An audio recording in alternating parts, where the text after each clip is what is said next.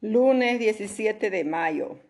Evangelio de Juan capítulo 16 versículo 29 al 33. En aquel tiempo dijeron los discípulos a Jesús, ahora sí que hablas claro y sin parábolas. Ahora conocemos que lo sabes todo y no necesitas que te pregunten. Por esto creemos que tú has salido de Dios.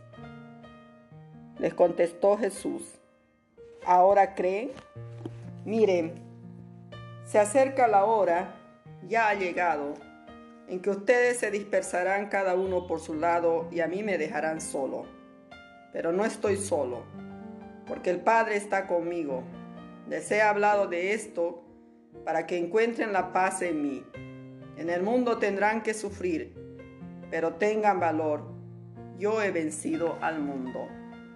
Palabra del Señor. Gloria a ti, Señor Jesús. Buenos días, hermanos en Cristo. Hoy vemos que el Evangelio destaca la grandeza del amor del Padre, que acepta las peticiones de sus hijos porque han creído en su Hijo y abre un diálogo directo con ellos. El Padre los ama porque han amado a su Hijo y han creído que Él provino del Padre.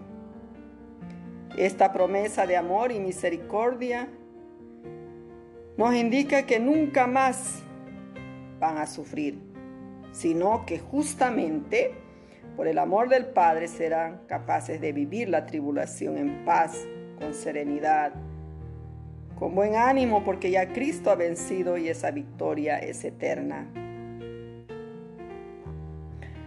Muchos dicen tener fe en el Señor, pero la fe que profesan no es profunda, ni bien llega una dificultad abandonan al Señor. Qué interesante es mirar nuestra realidad y meditar por un instante lo que sucede en nuestras comunidades. Cuántas personas cercanas y activas en los grupos, ya sean de la catequesis, grupos juveniles, que son fieles y quienes encabezan a veces las actividades de la parroquia, que mientras todo está bien son felices, pero ni bien pasa algo con el párroco, religiosa o entre ellos, algún miembro ¿no? del equipo se decepcionan, de manera tal que todo ese entusiasmo se convierte en dudas y muchas veces se alejan totalmente de la parroquia. Jesús quiso prevenir eso a sus discípulos, los vio seguros, confiados, y les advirtió, se van a dispersar, cada uno irá por su lado. Cuando sea tomado preso, Jesús sabía que en el momento indicado ellos serían tentados en su fe. Sabía Jesús que lo iban a dejar solo, pero al mismo tiempo les dice que Él estará siempre acompañado por el Padre. En su pasión Jesús fue valiente, no profería amenazas, más al contrario se ponía en manos del que juzga rectamente eso es lo que quiere que suceda con cada uno de nosotros, sus discípulos. Que seamos valientes a la hora de confesar nuestra fe. Que no tengamos miedo de enfrentar al mundo, pues el mundo ya ha sido vencido. Jesús nos da la fuerza y la confianza para vencer cualquier situación difícil.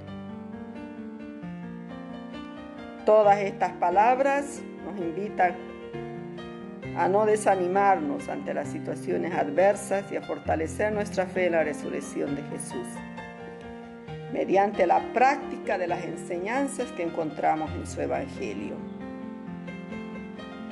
Oremos. Te pedimos perdón, Señor, por la inconstancia que acompaña nuestras palabras y acciones. Bendícenos, Señor, en esta jornada Danos la gracia de tu Espíritu para que aumente nuestra fe y sepamos también nosotros vencer todos aquellos obstáculos del mundo. Amén. Queridos hermanos, Dios los bendiga, bendiga a sus familiares, bendiga a nuestros bienhechores. Nos asista con la salud física, espiritual, con la divina misericordia.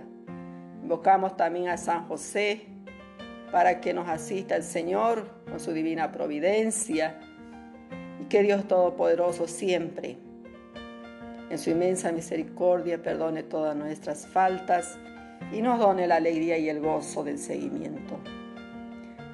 Le saluda en Cristo su hermana María.